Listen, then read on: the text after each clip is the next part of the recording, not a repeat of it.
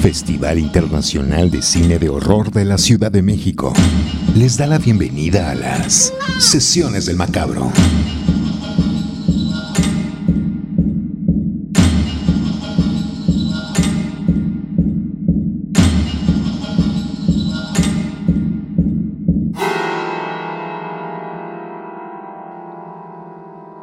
Pues sí, lo prometido es deuda, banda macabra.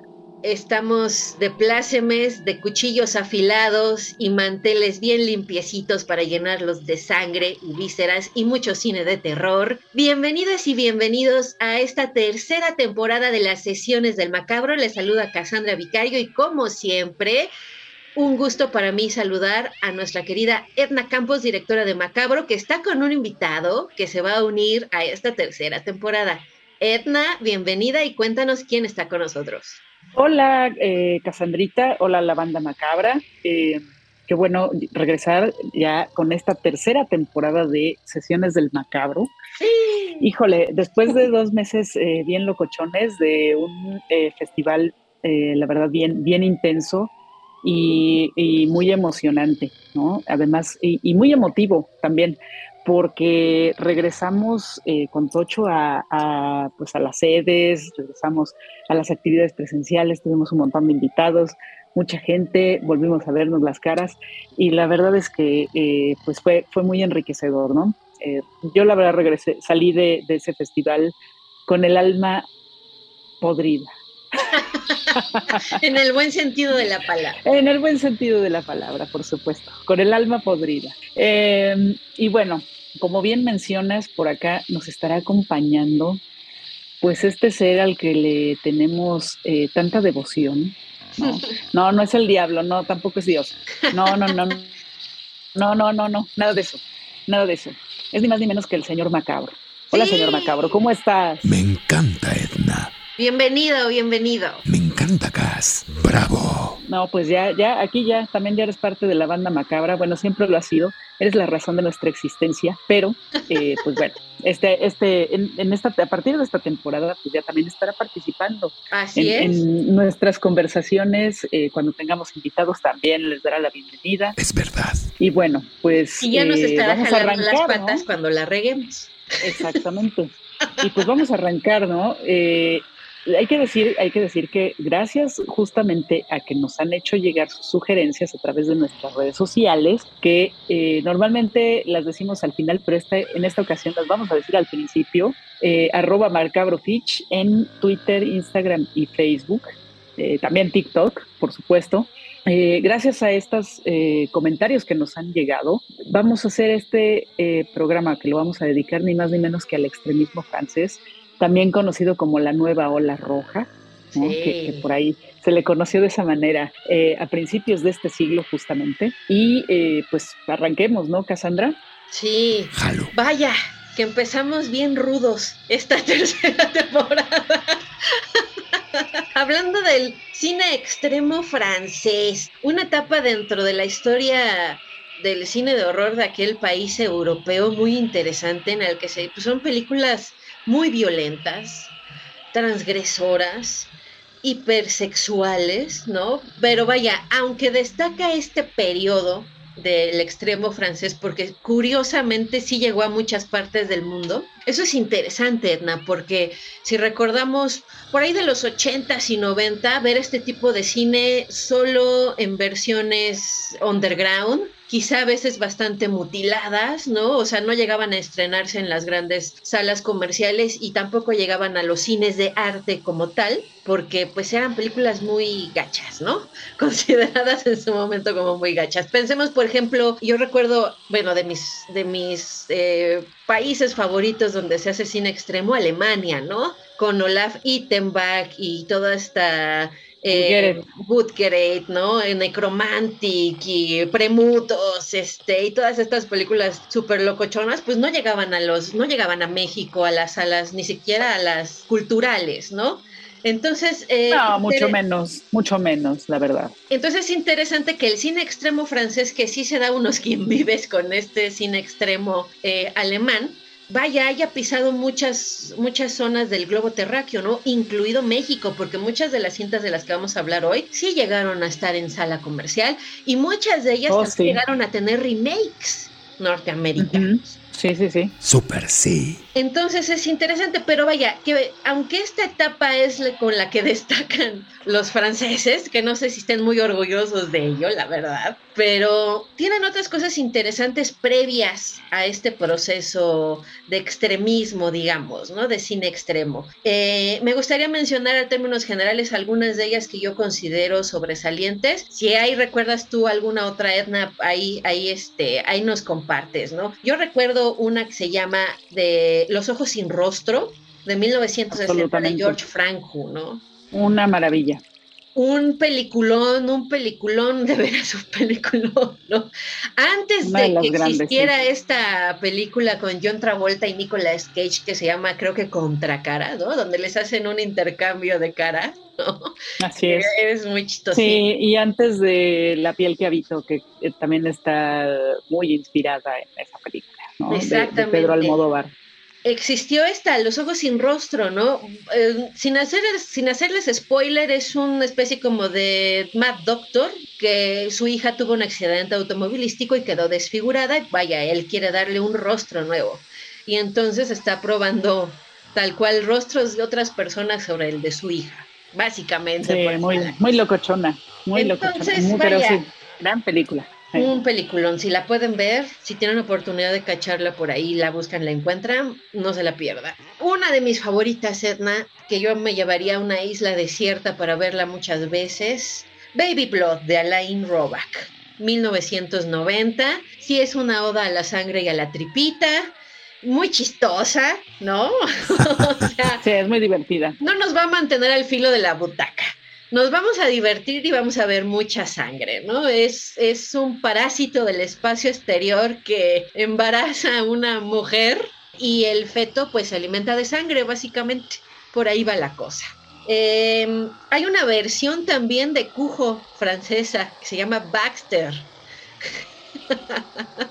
ah, es muy linda. Eh, mencionaría también Posesión de Zulavsky con Isabella Gianni y Sam Neill. También una muy, muy, muy estrambótica cinta de 1981.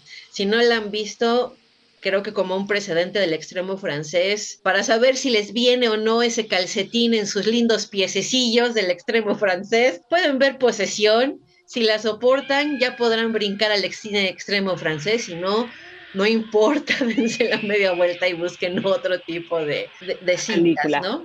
Sí.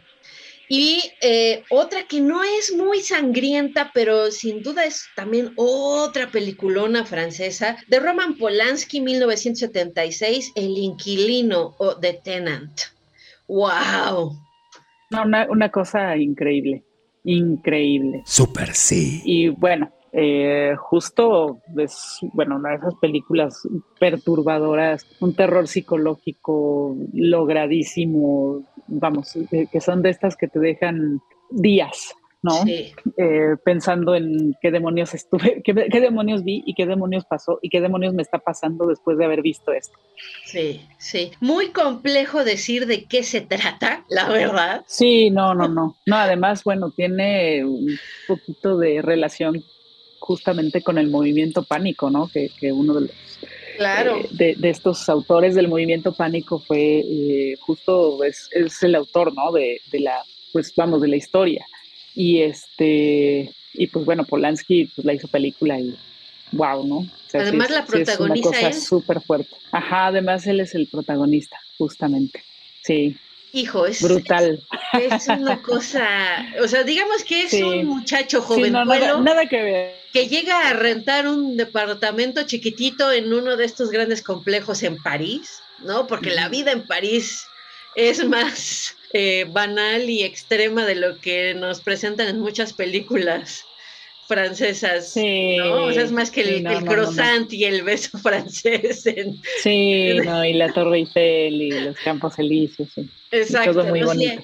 Todo muy una, bonito y romántico. Sí hay una Francia pobre, ¿no? Con, con carencias, ¿no? Eh, con, con, uh -huh. con eh, psicosis, ¿no? Con gente, con vecinos este, psicóticos. Con enfermedades sociales. Enfermedades sociales, bien, bien lo dices, querida Edna. Y vaya, pues este jovenzuelo llega a rentar un departamento y cosas extrañas comienzan a ocurrir, ¿no? Empiezan a suceder porque ya no sé qué más decirles. Sí, no, no, no. Y bueno, además no, es, es el, el, tema va también por otro lado, ¿no? aunque bueno, sí, nunca, nunca está de más recomendar el inquilino de Roman Polanski. Eso mm. es un hecho. Sí. Y eh, bueno, pues eh, justamente a, eh, digamos, a inicios, ¿no? De los años, pues de este siglo, ¿no? Por ahí del 2000, con algunas películas, influencia algunas películas de finales de los 90, Em, pues es cuando ya empieza a aparecer esto del extremismo francés, ¿no? Que además pues recibe su nombre así eh, como la mayoría de los movimientos, pues de un crítico, ¿no? Que en este caso, bueno, de hecho eh, fue bautizado en inglés más que en francés, eh, como New, New, French Extremity, como parte de una nueva ola, de ahí que le decían también la nueva ola roja, ¿no? Haciendo este guiño a la nueva ola que era la este pues la integrada por estos grandes cineastas franceses que pues sí cambiaron la, historia del cine no Godard y, y, Disney y, eh, Barda no y eh, bueno pues este crítico fue el que de alguna manera le dio este nombre a partir de la crítica de una película que se llama 29 Pounds de eh, un cineasta llamado Bruno Dumont. Es una película de 2003 y que empieza a plantear como ciertos elementos que después seguiríamos viendo en este tipo de películas, ¿no? Que es la obsesión con el asesinato más que, o sea, con el hecho del, asesinato, ponerle la obsesión, ponerle toda la atención, la puesta en escena, eh, la puesta en cámara, todo esto, más que al asesino. ¿Quién es el asesino? La identidad del asesino, la psicología del asesino, vale gorro. Aquí lo que nos interesa es ver cómo están matando a la gente. Eh, la fijación sobre el sexo femenino, es decir, hay, hay como un poco de, por no decir un mucho de explotación, ¿no? En, este, en, bueno, menos en la película de 29 Pounds.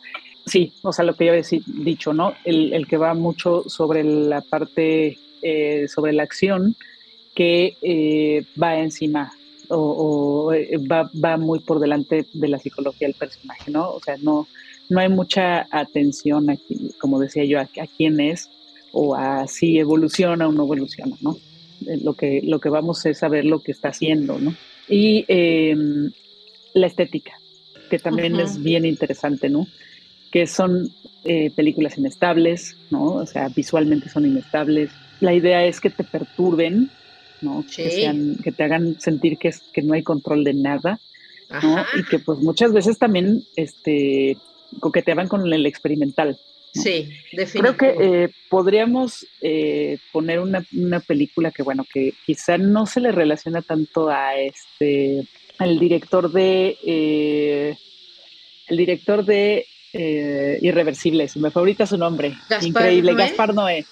Gaspar Noé podríamos decir, poner por ejemplo irreversible, ¿no? Que no se le relaciona tanto en la parte del terror, ¿no? del género, sino pues más con esta violencia extrema que presenta esa película, que bueno, ya sabemos que es una película de súper eh, súper controversial, todo lo que había alrededor de, cuando se hizo, lo que pasó Mónica Bellucci, lo que pasó este Vincent Cassel, que en ese momento era su marido, eh, lo que, que, de alguna manera por ahí dicen que incluso rompió el matrimonio, ¿no? Esa es la, la película, ¿no?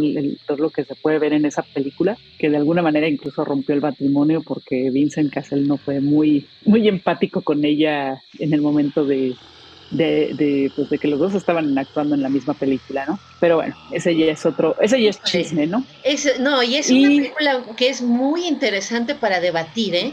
O sea, se puede, se puede diseccionar en muchos niveles, o sea, desde lo que es feminismo y, y patriarcado, ¿eh?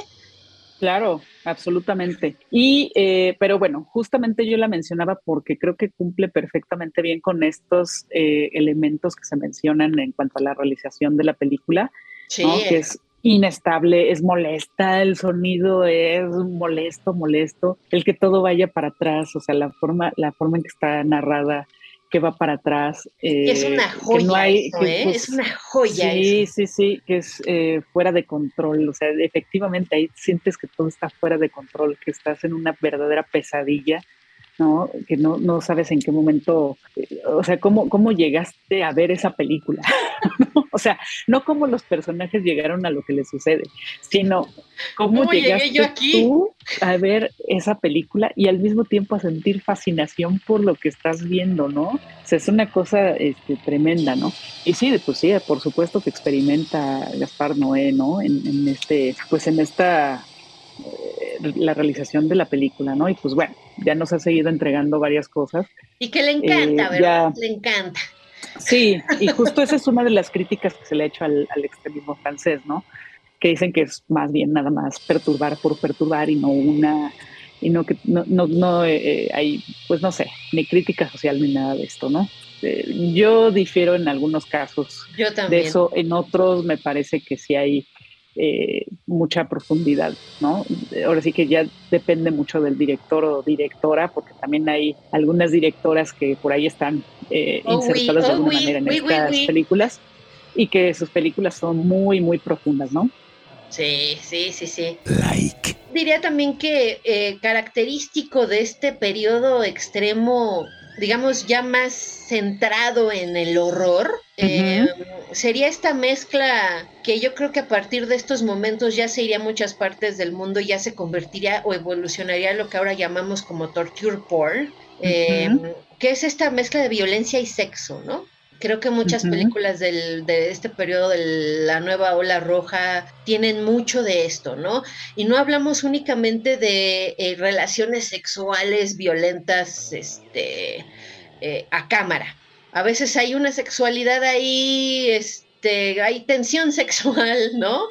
Eh, hay un deseo sexual, eh, hay actividades sexuales muy enfermas, ¿no? Que eh, muchas veces no las vemos tan literales, pero que sí nos, nos, nos provocan mucho escalofrío. Por ejemplo, comienzo con una cinta del 2003 que creo que fue como la de las primeras que llegó a las salas mexicanas, de hecho, de, esta nueva ola roja y que sí es un, un, peliculón de Alexander Aja, ¿no? El despertar del miedo le llamaron en México o How the Tension, alta tensión. En esta película recuerdo muy, muy bien, querida Edna, eh, tenemos un psicópata al que no le vemos la cara, ¿no? Ni siquiera la cabeza. Es, un, es muy interesante ese, esa, esa forma de ver al, al, asesino, ¿no? O sea, no, no, no, ni siquiera podemos ver si trae máscara o no trae máscara, pero recuerdo mucho, mucho, porque sí me, sí me alteró, sí, sí me quedé así de, me hice chiquita en la, en la butaca, que él tiene, mm, le hace una felación a una cabeza de mujer. Vaya. Está en su camión masturbándose con una cabeza de mujer que luego tira por la ventana. ¿No? Entonces, si, si hay esta violencia y sexo, ¿no? Insisto, no lo estamos viendo.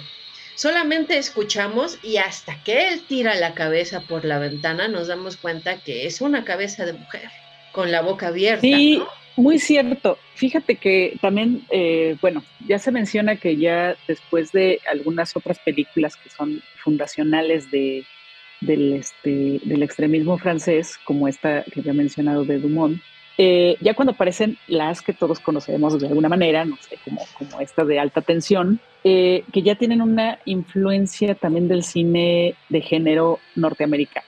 Sí. ¿no? Y se habla, por ejemplo, de, de una influencia de la, del slash.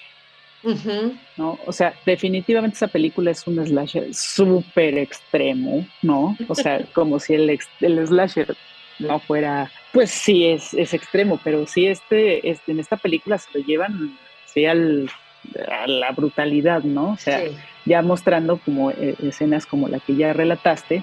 Y, por ejemplo, bueno, justamente la, la vestimenta de este asesino, que es como un overol, ¿no? Trae como overol y, botas de como de trabajador, ¿no? Como de obrero, vamos, como de alguien que trabaja en una fábrica. Sí. Em, que bueno, igual puede ser muy característico como las de Mike Myers, ¿no? Que también es algo como una especie de overall. Entonces sí me parece que ahí, ahí se ve claramente la influencia del tipo de personaje que estamos viendo, ¿no? Que, que sí tiene su origen en estos otros slashers que pues, son clásicos, ¿no? Y que son los, los que de alguna manera le dieron eh, nombre a, a este subgénero. Esa es una, ¿no?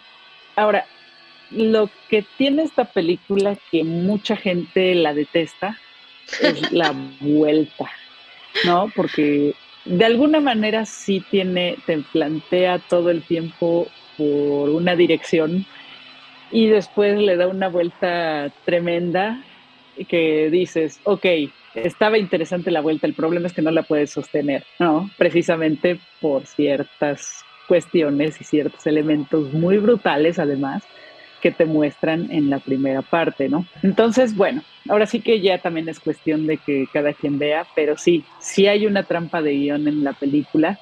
Sí. Y eh, es lo único que es, o sea, es lo que se le puede reprochar, porque de ser una gran obra, pues acabó en una tomada de pelo, pero, este, eh, pero bueno, a mí me sigue pareciendo que, que sí tiene elementos que le dieron vuelta también al slasher, ¿no? O sea, bueno, cómo se presentaban los slashers. Lo revolcaron. Y, creo que eso es lo y creo que eso es lo rescatable justamente de la película, ¿no? Pero bueno, retomando la parte de los elementos del extremismo, efectivamente, esta parte de la violencia, la violencia súper extrema, el torture porn, y este, esta, esta cuestión de la sexualidad completamente desprovista de todo romanticismo, ¿no? O sea, es, es, deshumanizada por completo, ¿no? O sea, aunque haya amor entre los personajes, no, eso no son películas románticas, no son películas ni siquiera que digas, wow, no, yo quiero tener una revolcada de esas. No, nadie dice eso, ¿no? no, o sea, nadie. Aquí, aquí, ¿no? Aplica la regla de que yo soy virgen y yo sí llego al final de la película. Sí, no, no, para nada, para nada. no, esos creo que les va peor. Así es, ¿no?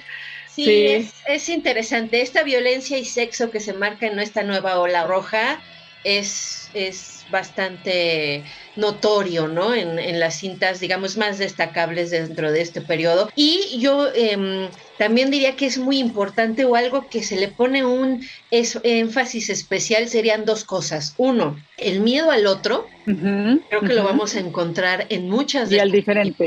Ajá. Y al diferente y eh, la invasión al hogar. En muchas cintas de estas se invade, ¿no? El espacio de alguien más. A lo mejor es un es una nave industrial que parece abandonada y resulta que no. A lo mejor es, es la casa de campo de un par de chicuelas que están estudiando. Eh, no sé. Por ejemplo, en una película como Al Interior, ¿no? Que aquí le pusieron recuérdame cómo le pusieron aquí. Instinto siniestro. Instinto siniestro, así es. Sale, bye. No lo sé. no lo sé, no sé por qué le pusieron ese nombre. Pero bueno, yo les voy a contar una anécdota de esa película. Sí. Porque creo que es buenísimo, ¿eh? es muy representativo del tipo de película que estamos viendo y de lo que solía llegar al cine, a las salas de cine comercial en este país. Yo esa película la vi en una función comercial en un Cinemex. Y, ¿A poco sí llegó a eh, salas mexicanas? Llegó a salas mexicanas así, pues tal cual, el instinto siniestro. Yo la vi ah, en un Cinemex, en un Cinemex, en una función normal, nada de festivales, nada, nada, nada. O sea, una función común y corriente en la cual pagas tu boleto, te metes a ver la película con tus palomitas. Y pues empieza a pasar todo lo que pasa en la película, que es brutal. Y que sí voy a hacer una especie de spoiler, no me importa, pero es la mejor cesárea que, se puede, que ha aparecido en la historia del cine. o sea, si aparecían aparecido cesáreas en el cine, esta es la mejor, es una cosa bestial, ¿no? Y además, bueno, toda la historia es entre dos mujeres y es un tema de la maternidad y es un home invasion. Sí. Además, entonces, eh, termina la película después de esta, eh, de ser sangrienta, sangrienta, sangrienta, es súper gore, ¿no? La, la, película, pero además es un gore que no te da risa, ¿no? No, para o sea, es muy, muy violenta en ese sentido también, ¿no? Termina la película, prenden las luces, todos nos levantamos y una señora por atrás gritando, ¿Cómo es posible que pongan estas películas? Esto no debe de salir en el cine. Esto no puede ser. Voy a escribir para que no vuelvan a poner una película de estas. Y yo solo me quedé pensando, ah, pero se quedó a verla hasta que se acabó, ¿verdad? Si yo me hubiera indignado, yo me hubiera indignado desde los 10 o 15 minutos en que empieza a aparecer toda la, todo el, este, la sangre, ¿no? y las mutilaciones y cosas así pues yo me hubiera alargado desde ese momento, se me hubiera indignado. Ah, no, se echó toda la película y luego ya se indignó. Pero había mucha gente y ella era la única indignada. Todos los que estábamos ahí íbamos sabíamos perfectamente lo que íbamos y sabíamos que queríamos ver eso. Y la mayoría salimos contentos porque eso era lo que queríamos ver. Entonces, fue, la verdad fue bien, bien chistoso, ¿no? Que, que la señora se puso toda loca, pero al mismo tiempo se quedó a ver la película. Entonces, interesante, sí. Toda completita toda completa, porque hasta se aguantó a los créditos. Es prueba fehaciente de que nos mueve, a todos nos mueve el morbo. Es verdad. Definitivamente, y vaya que le movió el morbo a la señora. Porque ¿eh? sí, o sea, si la ves ese, desde ese punto de vista, pues sí es una película bien morbosa, ¿no? Sí, así es. Sí, el, eh, al interior de Alexander Bustillo y Julian Maury, ¿no? Que siempre trabajan juntos, que es interesante, Edna, fíjate, eh, sí se dio un tiempo en la historia del cine, no nada más del, francés, sino del cine de horror a grandes rasgos, en que eh, se daba como por trabajar en pareja, ¿no? O sea, había dos directores, ¿no? Para muchas cintas, es una cuestión interesante. Y Alexander Bustillo y Julian Murray, pues rasgaron la cortina de la ola roja, ¿no? Con esta película de Al interior con un guion escrito también por ellos mismos, una película bien inquietante. Tengo algunos compañeros que, me, que en algún Halloween sí me decían, a ver, tú qué tanto ves, recomiéndame algo que sí me haga, este, que no me quiera levantar de mi cama. Y dije, órale, va. Y les llevé esa, ¿eh? Se las entregué. Órale, aquí está, nene. Nada más, sí les dije, ¿eh? te voy a pedir una cosa, no estoy haciéndome la, la interesante, no es payasada no la veas con una mujer embarazada, ¿eh? Ajá. O sea, neta, ¿no? O sea, uno no, sabe, ¿no? Mi cuñada estaba embarazada y la vio. Entonces, sí, no, no manches, ¿no? No, o sea, pues creo que no es una película que debas ver en ese estado, la verdad. sí, a menos que sea fan de Macabro. Claro, porque básicamente... Porque el año pasado, el año pasado iba una, una fan de Macabro embarazada. Ay, sí. Estaba embarazada, estaba embarazada y ya además ya iban a hacer su bebé porque se lo este se lo comenté, ¿no? Y me dijo, "No, es que ya tengo los nueve meses." Entonces ya estaba a punto de nacer el bebé y ella en el cine, en el cine, en el cine. Entonces ella se hubiera aguantado eso. Ella se hubiera sin aguantado. Lío, sin lío, sin lío. Es, ese, es ese uno de sin cada lío, sin náuseas. Sin náuseas. Pero bueno, básicamente es una mujer que acosa a una embarazada y le quiere robar al feto. Porque le quiere quitar al hijo. Así es. Entonces, vaya, no es una película así como que tú digas muy bonita, ¿no? Es muy extrema. Eh, mucho. Que lleva mucho el instinto de supervivencia y el instinto maternal. También es una película muy femenina. Sí. Se hizo un remake en el 2016 que no tiene razón de ser. Como muchos. este, la hizo un cuate que se llama Miguel Ángel Vivas. Y la psicópata es nada más y nada menos que Laura Elena Harry, eh, a, la, que vimos como en Mulholland Drive, ¿no? Con David Laura Harry, sí, la morena. Sí, Laura Harry. Una mujer muy guapa. Este, ella participa en el remake de esta cinta de 2016 que mm, no. Guácala. no, no. Si tenemos que, escoger una, nos vamos por la de la ola roja, ¿no? La de al interior. Sí, claro. Que además es Beatriz Dale. Sí, todo un home invasion. Beatriz Dale. 2007, es una cinta del 2007. Sesiones del macabro. Y bueno, nada más como para cerrar un poquito la pinza con, con eh, Alta Tensión o El Despertar del Miedo, la de Aya, eh, pues esa es de, también es un home invasion porque son dos amigas que se van al campo, eh, una tiene una casa de campo, digamos, donde vive su familia, y tienen un madral de cosas que estudiar, ¿no? De la universidad y entonces deciden irse a aislar allá para no tener tentaciones y pues resulta que una noche les cae un asesino que los quiere matar a todos. Eh, tan extrema es que le cortaron dos minutos para poderla estrenar en Estados Unidos. Ay, por favor. ¿no? No le pusieran la R. por favor. Me enoja. Este, y fíjate, interesante, como dato curioso y para la trivia. Está basada, Alexander Aya decía que eh, se había basado un poco en un texto de Dean Kuntz que se llama Intensity. Pero lo curioso y lo chistosito está en que Dean Kuntz dijo que no iba a demandar a Aya y que no iba a hacer ruido sobre sobre el asunto porque no quería ser asociado con esa película tan fea y tan violenta. Y es, un, es un disclaimer que él puso en su sitio web, ¿eh?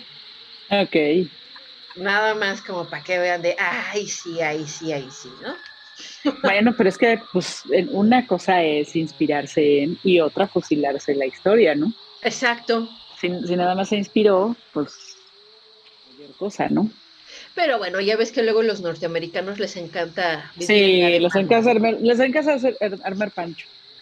es la verdad. Y parece que les sobra el dinero, ¿no? Porque las pues demandas son sí, caritas. Sí, les encanta armar. Sí, pues ahí tuvieran un presidente que se hizo rico de armar pancho. sí, punto. O que no, o que no, o que no. Un güero, un güero.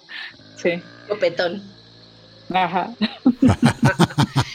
y bueno, mi querida Edna, yo creo que eh, valdría ahora detenernos en otra película que quizás sea la más representativa, y digo quizá sea la más representativa porque puede ser la más conocida, la más popular, entre comillas, la que más ruido se le hizo, creo,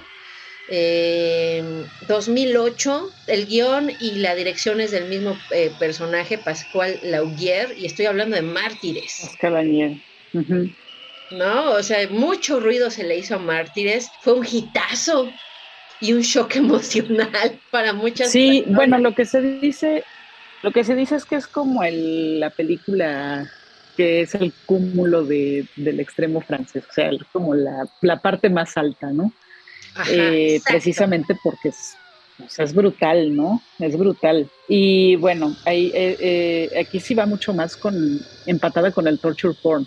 Yo creo que de todas, esta es la que va completamente empatada con lo que es el torture porn.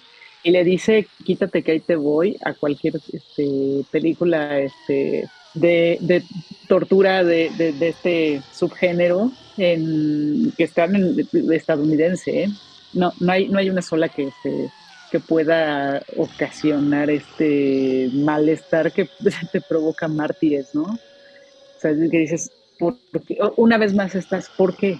¿Por qué estoy viendo esto? ¿Por qué estoy, por qué estoy viendo esto? ¿Por qué me hago esto, no? ¿Por qué me hago esto? ¿Por qué, porque esta irracionalidad, ¿no? O sea, esta locura y a la vez, bueno, el totalitarismo de este grupo que hace lo que se ve en esta película, que ahí es bueno donde, donde vienen un poco el, contexto social, ¿no? También.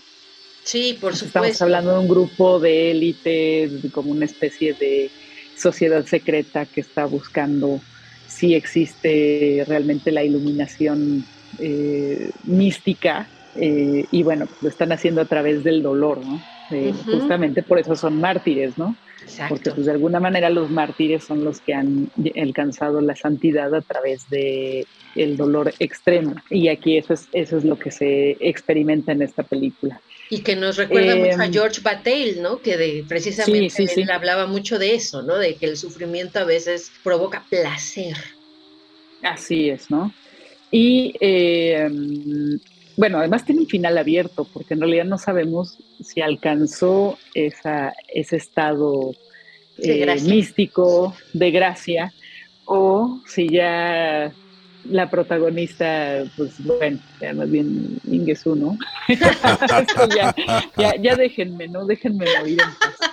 Sí, y no sabes si iba de un lado o de otro y pues así nos dejan, ¿no? Y de hecho, bueno, también tuvo su remake, ¿no? Ajá, también tuvo su remake también bastante menor, ¿no? O sea, también hay que quedar, si tenemos que escoger entre la original y el remake, pues aquí también la ola roja se lleva todas las, las palmas porque ah, sí, sí, sí, absolutamente. Es muy, muy absolutamente. Y, y, efectivamente también reforzando lo que nos decías de esta influencia de los slashers y del cine norteamericano, Laugier decía que él se había inspirado un poco en, en Nostal, precisamente para mártires y sí, sí, sí, sí, sí se nota un poco eso, pero lo interesante y lo que a mí me hace pensar es que él dice que quería que en vez de concentrarse sobre en el sufrimiento, se concentrara en el dolor. Entonces, eh, así como, mm, ¿y cuál será finalmente la diferencia entre sufrimiento y dolor? y ahí entramos ya unos hilos ahí un poco más escabrosones, ¿no? Pero vaya, eso fue lo que dijo en su momento. En Cannes la estrenaron, imagínate el, sobresalto. Muchas personas se fueron, por supuesto, ¿no? Seguro. También dio la nota la película de Von Trier, la de la casa de Jack también cuando la estrenaron en Cannes, ¿no? Todo el mundo se iba. Con permiso, con permiso, con permiso. Y bueno, para la trivia, Morgana Alui, la protagonista, durante el rodaje se fracturó tres huesos distintos. Oh. Vaya. Así de extremo. Ella podía hablar del dolor y el sufrimiento. Ajá, para el personaje y para la actriz. Es efectivamente, como bien comentas, Edna, ¿no? Es el punto más alto de, de, la ola roja, sin duda. Sí, pero fíjate que nos estamos saltando otra, que es Frontera, que es también, bueno, también es, es del 2007, ¿no? Ajá. Al igual que al interior. De hecho, fueron como esta especie de trilogía que por supuesto no estuvo pensada ni, ni, tiene una película nada que ver con la otra, que es Fronteras al interior y Mártires, ¿no? Eh, que fueron, o sea, estuvieron seguiditas. Y, sí. y pues bueno, o sea, me acuerdo que estrenaron Fronteras y decías, wow, qué cosa tan loca, que también eh, tiene un poquito que ver este, con Hostal, ¿no? Con, todo lo que sucede, o sea, es un, es eh, también, bueno, se habla de una eh, relación con la masacre de Texas y con todo este tipo de cine eh, en el cual pues hay una persecución, hay asesinos, hay tortura, hay mucha, muchísima tensión, ¿no? Y se relaciona también mucho con que en ese momento había una gran migración. Bueno, creo que la, la sigue habiendo, pero eh, hubo una gran migración de, árabes a Francia. Ajá. Y de hecho, yo recuerdo que el contexto en el que se desarrolla el interior es que hay una gran revuelta porque en los, eh, en, los suburbios de París se están peleando y la policía está peleando eh, con los migrantes, ¿no? Ajá, y lo mismo sucede en fronteras. ¿No? Que también hay una cuestión ahí con los migrantes eh, que vienen, pues, eh, de los países árabes, ¿no? Entonces, eh, y que bueno, pues, sigue siendo un tema político en Francia súper fuerte, ¿no? Que además estaba, también estaba llegando la extrema derecha, estaba alcanzando también mucha, mucha fuerza en Francia con el papá de la Le Pen, ¿no? El, que era el, primer Le Pen, digamos, que, que intentó ser presidente de Francia, acaban de pasar las elecciones. Entonces estaba, todo esto se desarrolla en ese contexto, ¿no? Eh, que, hay, que hay mucho, pues no es tan distinto a lo que está sucediendo ahora. Creo que ahora lo que sucede es que hay mucha desinformación, pero eh, si, si, no, era, no era tan distinto ese contexto. Y eso es lo que de alguna manera se habla y, y que lo hermanan con la nueva ola, ¿no? Sí. Nada más que pues sí, aquí es, creo que es muy distinto, ¿no? Lo que, el contexto social a lo que era en los años 60, que pues era la revolución, eh, una especie de revolución cultural, de exigencia, o sea, todo, todo lo que se vivió en los 60 y pues toda la, modernidad que traían los cineastas de, ese momento a estos cineastas que pues sí, están... Eh, van como por otro lado, ¿no? Yo no, no veo, en realidad no veo esa relación, ¿no? Entre una y otra, este, o, uno y otro movimiento. claro, sí, tienes toda la razón. Aquí en México esa película la encuentran como La frontera del miedo. La frontera del miedo, así le pusieron. Así eh, la y, también y, también estuvo en el cine. Sí, ¿eh? sí. Y la dirección es de Javier ¿no? Con el guion también es de, es de él, ¿no? Fíjate, ahí te va. Ya ves que a mí me encanta dar el dato curioso y el dato, este, por el que nadie me va a dar nada, ¿no? Pero que me los dé. De aquí a que alguien me lo pregunte va a estar cañón, así que mejor se los digo. Esta película llegó a estar considerada para formar parte de esta famosísima colección que creo que ya no existe, Edna, tú estarás yo creo un poco más empapada de ese tema que yo, pero en algún momento en los años 2000 había un, una colección de películas que se lanzaban en video y algunos cines norteamericanos las llegaban a proyectar en estas funciones de medianoche, que eran los Eight Films to Die For, o sea, películas que salían cada año, que eran así como sobresalientes, ¿no? Dentro del, del género. Y sí llegamos a ver algunas joyitas por ahí. Llegaron a México en forma de piratería, ¿no? No, se, no llegaron a las cadenas comerciales, llegaron en piratería. Y vaya, quienes nos gusta este este rollito, pues nos hicimos de muchas y, seguíamos, ¿no? Conforme llegaban los, los, materiales, ¿no? O había que comprarlos importados. Eh, bueno, Frontiers estuvo considerada para ser uno de los ocho films to die for.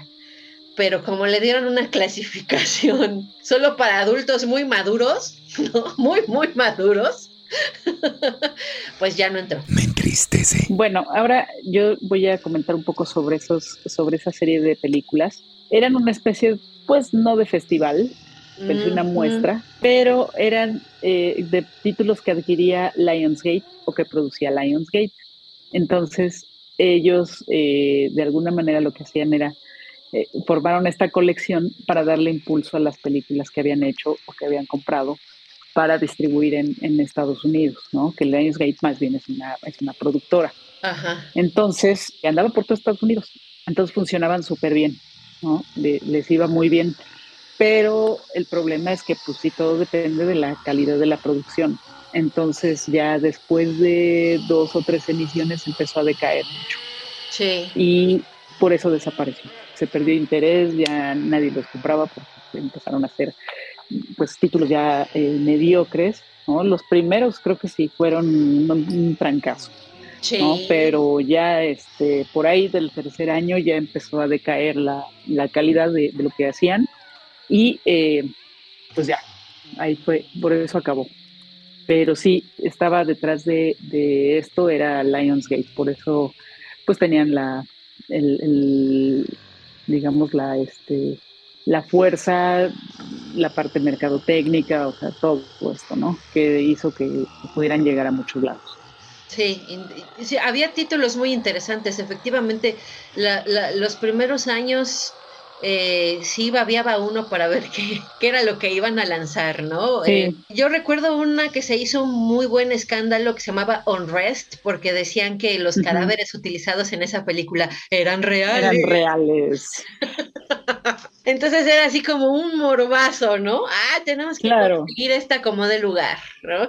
Y una muy buena también era, em, que a mí me gustó mucho, eh, se llamaba The Grave Dancers, con una propuesta visual muy interesante, unos monstruos ahí medio cadavéricos entre zombies, fantasmas, una, una, una cinta interesante. Pero bueno, eso lo platicamos en otra, en otra ocasión. ¿Quieres, mi querida Edna? nada más el chismerajo que yo les quería contar era esto de que sí llegaron a considerar Frontiers para formar parte de estos Eight Films to Die For, pero demasiado demasiado sangrienta para nuestra colección de terror. Para, nuestra colección de terror este gringa.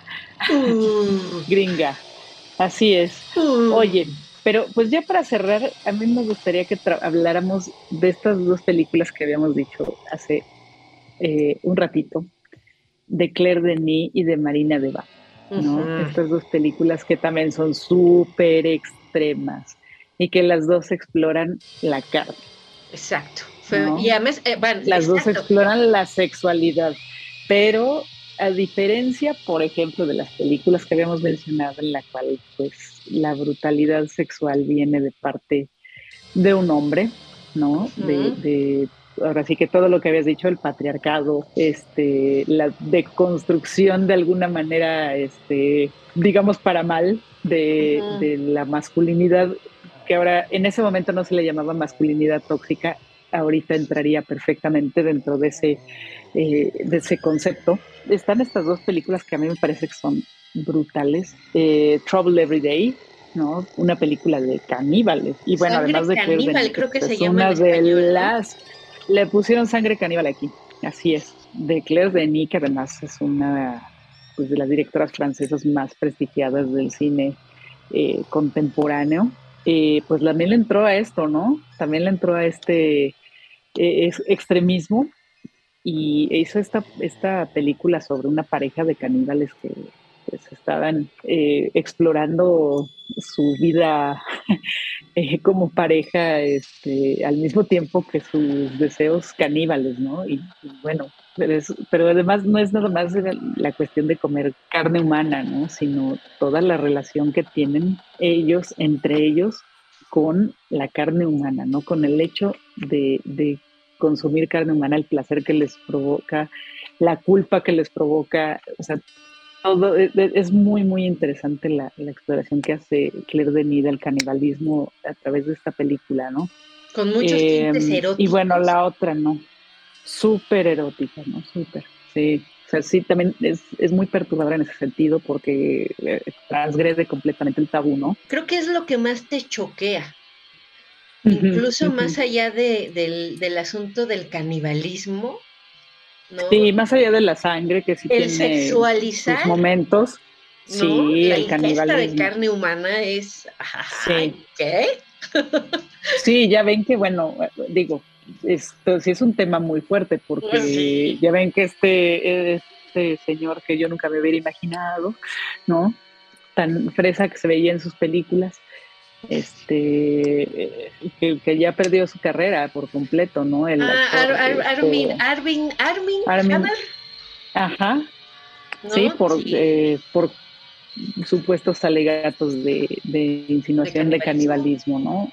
Entonces, em, pues creo que es un tema muy fuerte todavía. Por ahí anda este, un canibalismo. Ya no, ya hicimos este, ya hicimos nuestro episodio de, de, películas de caníbales. Así que ahí, por ahí búsquenlo también. Eh, ya, ya, saben que está ahí en Spotify y en, este, en, en los podcasts de Apple.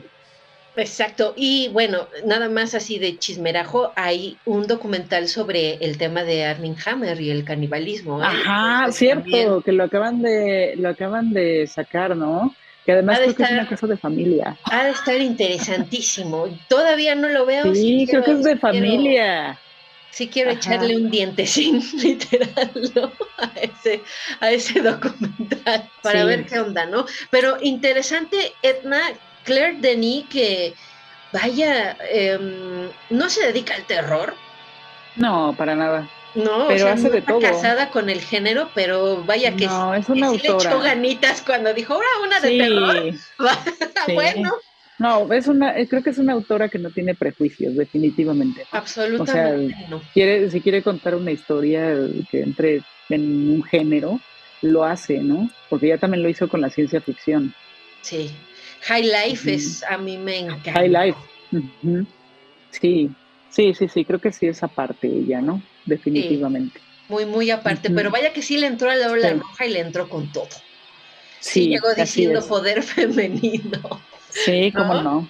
Y bueno, pero bueno, también Marina de Van, ¿no? La, la, actriz y directora Marina Van, con esa película de, este, eh, era Dentro de mi piel, porque hay otra por ahí que, que le pusieron Bajo mi piel, que es también una película bien interesante de Scarlett Johansson, que es extraterrestre. Ajá, sí. También súper contenta. Pero bueno, esa es otra película completamente distinta, ¿no? Pero por ahí, sí, es que luego googleas y te aparece esa película. Sí. Entonces, sí, esta de Marina Van, que es una mujer que de repente se da cuenta de que le gusta eh, la automutilación y empieza a sentir mucho placer con ello y empieza como a destruirse a sí misma y, a la vez eh, empieza también a deconstruirse internamente, ¿no? Conforme va haciéndose estas heridas y va comiendo su propia carne. Eh, también hay una transformación psicológica muy fuerte, ¿no? Yo creo que de todas estas películas, esta es una de las más fuertes psicológicamente. O sea que lo que te dice a nivel, eh, pues ahora sí que de lo que está pensando, de lo que está viviendo el personaje, supera lo que estás viendo, que además es bien fuerte, ¿no? Sí. O sea, visualmente también es bien fuerte. Entonces, y, o sea, yo nada más lo comparo, o sea, si te gana lo que está pensando o lo que está viviendo el personaje psicológicamente respecto a lo que se ve físicamente, es, te, revienta, ¿no? O sea, es, brutal. Es, brutal. esa película me reventó en la cabeza. Y además, em, desmiénteme, eh, eh, la propia Marina de Van actúa. No, es efectivamente, no te desmiento. Este, Marina de Van es la protagonista. Y de hecho hizo por ahí otra película, no recuerdo el nombre, que creo que también es medio extrema, con Mónica Bellucci. que ah, sale ella y Mónica Bellucci. La verdad, esa, esa película no la he visto, es muy difícil, es, difícil, son difíciles de conseguir estas películas. Yo, yo, te puedo dar el título en François, a ver cómo la pronuncié, se llama Ne te retorné paz. Ok. Perdónenme mi excelente franchute. Por el excelente francés. Necesitas comer más baguette. ¿Quién sabe? Vaya, esta ni pisó, ni, ni pisó México. No, no, no. No, no, no. De hecho, no sé si la de eh, la de Dance Mapé, este el Nipiel creo que haya estado en no. haya estado en, en el cine, bueno, comercial definitivamente no, pero no sé si algún algún festival de ese momento la haya pasado. Mm, puede ser, puede ser, a lo mejor en la función de medianoche de algún festival, ¿no? De algún festival que ya no existe. sí, no, bueno, del, sí, del pico, pues, ¿no? Que era que, ponían esa, luego ponían algunas películas bien buenas. Que sí podías este, encontrar algunas cosas de, medianoche, sí, sí, pero no, creo que todavía cuando cuando se hizo esta película creo que todavía yo no existía pues el festival. Ajá. Sí, sí. Entonces no no no creo que haya este que haya estado en algún festival. Edna, para ir cerrando el podcast, yo quisiera que debatiéramos algo. A ver, ¿tú crees que esta nueva ola roja ya murió? Ya murió. todavía se sigue dando? No, ya murió, ya. Dime un título nuevo. La verdad es que no me acuerdo qué año es, pero hay una película que lleva en su título algo de venganza. ahorita, ahorita lo recuerdo bien. Vaya, mm, eh, no es tan, tan vieja, o sea, yo creo que sí le ha de andar pegando como al 2017. Sí vio cartelera, yo la vi muy de, forma muy inocente, dije, esta va a ser un churro y termina en un baño de sangre. Eh, es una chica que se va con su novio a la casa de, el novio es millonario, se van a su casa de, de desierto, porque tal cual es un desierto, con unos amigos se les pasa las copas y les gana a los machos, la violan, la dan por muerta, la tiran en un barranco y la dan por muerta y ella no está muerta, se recupera y se venga de todos ellos y los hace penole. Ok. No me acuerdo si se llama Dulce Venganza o Venganza de... Eh. Este, ah, ya, ya sé cuál es, pero no, no, no, no.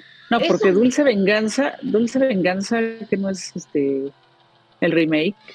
Sí, no, Dulce Venganza sí es más bien, ajá, sí es algo más de, sí, es por el, es por el, por el estilo, este la, la, historia, o sea, también es eh, una mujer ultrajada que se venga de sus violadores. Sí, que les, que les va, les va, les va como se merecen, pues, ¿no?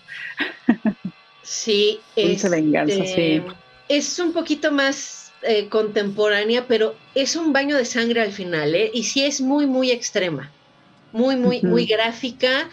Eh, es un rape and revenge. Ajá. Ya no sé si la, si, si la podríamos meter dentro de esta ola roja o simplemente fue durante este, yo creo que fue la primera década quizá, ¿no? Desde esto, desde estos finales de los, de los años 90 hasta el 2010, creo que podríamos marcar que es como lo más importante o el, el, periodo de la nueva ola roja, ¿no? Sí, yo la verdad creo que ya, o sea, ya posiblemente las películas que pudieran llegar así extremas y esto, yo creo que ya no tienen el mismo efecto también, ¿no? Eh, como que ya también el, mood de la gente, como que ya, ya pasó eso, ¿no? O sea, lo, lo que sucede normalmente en el género, ¿no? Que, que de repente se vuelve todo fórmula y se agota. Y entonces pues ya viene una renovación hacia por otro lado, ¿no? Se llama Revenge. Ah, claro. Venganza del más allá le pusieron. Sí. Protagonizada por Matilda Lutz. Sí. Y es una cinta, ahí sí la tiene 2017. Y de hecho la pueden ver porque está en Netflix. Ok. Entonces, bueno, pues ahí está el dato. Pues ahí hay una recomendación, a lo mejor no dentro de la ola roja como tal, pero sí. es una cinta francesa extremona, bastante interesante. O sea, a mí al final me gusta porque de veras es rojo por todos lados, ¿no? Entonces, tripita por todos lados. Entonces, y sí, la verdad sí me gusta ver las, las películas en las que las mujeres eh, cobran venganza, no les voy a mentir. Sí, claro, absolutamente. Insisto, yo creo que ya eh, tuvo su momento yo creo que ya más bien estos son como eh, casos aislados que de alguna manera todavía tienen estas eh, los elementos que ya platicamos, pero no, pues definitivamente va por otro lado, ¿no?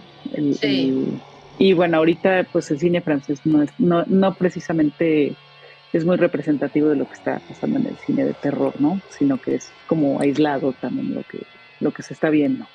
Sí, Sí, o sea, no, no, no, no, podemos hablar como de, ah, ahorita Francia está produciendo todo esto, ¿no? Como, como se dijo a, principios de este siglo, ¿no? Como también ya pasó con, pues, con este Japón, ¿no? Con Oriente, exacto. Pues, finales del siglo estábamos viendo y veíamos y veíamos y veíamos un montón de películas que además llegaban, ¿no? Y ahorita, bueno, pues quizás solo el cine coreano más bien, ¿no? Que, que sigue produciendo cosas bien interesantes, ¿no? Un terror bien, bien bueno. Pero sí, fuera de eso, o sea, Japón, pues ya los, los maestros como que están apagados, ¿no? Sí, los maestros del cine japonés de, de terror están un poco apagados. Y este periodo, de hecho, muchos de los directores de los que hablamos hoy, pues se suavizaron cañón, ¿no? Sí. Este, el propio Aya. Los absorbió, los absorbió este el sistema. El propio Hacha, ¿no? Empezó súper extremo con High Tension, después eh, se le, dieron la oportunidad de hacer el remake de Las Colinas Tienen Ojos, que también le quedó bastante bueno. Sí, está muy, muy excesivo también. También es muy bueno, y de ahí se cayó, se cayó, se cayó, se cayó. Sí, yo la última película que vi fue la de la, la chica esta que, que se quedan... Eh, en un estacionamiento, ¿no? Ah, no. En, no, en un, la del cocodrilo. En la parte de abajo, que hay un cocodrilo. Sí, o sea, nada que ver, ¿no? Sí. sí. nada que ver, que de hecho también se puede ver en Netflix esa. Creo que tuvo su. Despertó tantito para piraña, ¿no? Pero esa, bueno, era un cotorreo, era un pitorreo, la verdad. Pero sí está pero era, pero era, pero era, sí, estoy de acuerdo, era, este, tenía sus grandes momentos, ¿no? Pero sí era un pitorreo brutal. Sí, no, es divertidísima, es, es muy hermoso. Sí, yo lo único que lamento es que realmente, o sea, México no llegó en, en, tercera dimensión, porque tiene cosas que hubieran sido una, este, una verdadera delicia verlas en, en tercera dimensión, ¿no? Sí, claro. Vaya, esos fueron sus puntos más altos, ¿no? Eh, sí. Empezó a bajar y a bajar y a bajar hasta llegar a esta del hasta llegar al cocodrilo. Mm, no, gracias, ¿no? Y lo mismo pasó con Bustillo y Mauri, ¿no? Que se tardaron mucho en su siguiente película, que fue Libit, si no me falla la memoria, que de las bailarinas, y que también no estuvo tan extrema como hubiéramos deseado. ¿no? Sí, y de ahí ya. Y de ahí se hicieron esta de interesante propuesta de una casa embrujada bajo el agua. Ajá, ajá. Interesante propuesta, punto, ¿no? O sea, tampoco es muy extrema, que digamos. Es interesante, está bonita, está padre. Pero no, no, le, no le hace, vaya, no se acerca al interior para nada. No, no, no, no, no. es que hayan permanecido estos cineastas estancados. Todavía se escucha la, todavía se escucha la voz de la señora. ¿Por qué programan estas películas? Les llegó al, inconsciente a estos muchachos y dijeron, está bien, señora. No, la señora, la señora, ¿no? Así la debe pasado. Le bajamos dos rayitas, pues. Edna, tenemos que despedirnos. Pues vámonos ya, Cassandra. Pero bueno, tenemos anuncios parroquiales. Venga. Que hacerles. Em, a partir de, eh, bueno, pues ya, ya, ya eh, de este mes de septiembre que ya pasó, tenemos en eh, colaboración con la Cineteca esto que se llama Macabro Presenta, que es, pues vamos a estar presentando películas de terror en la Cineteca Nacional ya a partir de, de ya. justamente ahora estamos presentando Mal de Ojo, eh, la más reciente película de Isaac Svan, el director mexicano. Y eh, pues vamos a tener varias sorpresas, así que manténganse al pendiente de la cartelera de la Cineteca. Es un gran esfuerzo el que vamos a hacer para que ustedes puedan ver algunas de las películas que son clásicos, eh, otras películas que estarán de estreno y otras películas que han estado en Macabro. Entonces es una muy buena oportunidad para revisar todo este cine de terror que tanto nos gusta, ¿no? Eso por un lado. Por otro, eh, pues vamos ya muy pronto a salir, a sacar las convocatorias, aunque no lo crean. Ya aunque usted no lo crea, ya vamos a empezar.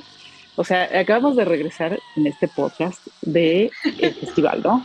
Bueno, pues ya estamos anunciando que ya pronto vamos a, empezar a trabajar eh, las eh, convocatorias del siguiente festival si nos escuchan, la gente que luego está preguntando, ay, es que yo quería meter mi película, bueno, pues pónganse bien, este, bien pilas y eh, pues para que puedan ver estas convocatorias vamos, van a tener, yo creo que la vamos a dejar abierta como unos cinco meses, ¿no? Para que tengan la oportunidad de participar, pues para ver si, si, si entran en la programación de, de Macabro del siguiente año, ¿no? Que ya saben, como cada año se lleva a cabo en agosto pues ya, nosotros ya estamos trabajando el siguiente festival, como es prometido y como siempre lo hemos hecho. Así, Así que esos son, esos son los avisos parroquiales eh, de este podcast. Está excelente. O sea que cada mes vamos a tener una oportunidad de ver cinito de terror en sala de cine, bien a gusto, disfrutando. Sí, y con varias, y con, bueno, función diaria, ¿no? O sea, durante un mes. Está padrísimo, está súper Así es. Y vamos a poder ver, está padre también, cosas nuevas, cosas que a lo mejor ya estuvieron en el festival y que se nos fueron, porque también. Así es. Bien. Sí, porque acuérdense que luego vienen nada más, eh, pasan una vez o pasan dos veces y pues no hay oportunidad de verlas. Bueno, ya van a tener este, oportunidad de ver algo, ¿no? Y igual, bueno, también está el macabro nocturno en la Casa del Cine, ya saben, cada final de mes eh, hay hay una película de terror en Casa del Cine, ¿no? Entonces ahí estamos con, actividades todo el año. Perfecto, Macabro continúa, no se va, no se duerme, no se jetea. Exactamente. Nos sigue espantando. Edna, pues muchísimas gracias, un gusto estar de regreso contigo en estas sesiones del Macabro, como siempre, muchísimas gracias, muchísimas gracias a nuestro querido Macabro también. Hasta pronto. Y bueno, ya saben, en redes sociales para que vean que sí les hacemos caso. Gracias por escribirnos, gracias por contestarnos, por eh, sugerirnos. Aquí está este episodio de este podcast completamente sugerido por ustedes. Exactamente. el, extremo, el, cine extremo francés y las redes otra vez. Macabro Fitch en Instagram, Twitter y Facebook. Exactamente. Este, este, una de las personitas que pidió este extremo francés fue en Twitter la usuaria Andy Raye Frankie, arroba Grainana. Mi estimada. Maravillosa. Mi estimada servida. ¡Atáscate! Taquitos de tripa para ti. Muchísimas gracias, sigan escribiendo, sigan haciendo sus sugerencias. Edna, otra vez un placer compartir esta temporada contigo, a ver cuántos horrores y cosas maravillosas nos esperan. Nos escuchamos muy, muy, muy pronto en estas sesiones del macabro. Dios. Sesiones del macabro. Producción. Cassandra Vicario. Conducción. Edna Campos y Cassandra Vicario. Muchas y macabras gracias por su atención.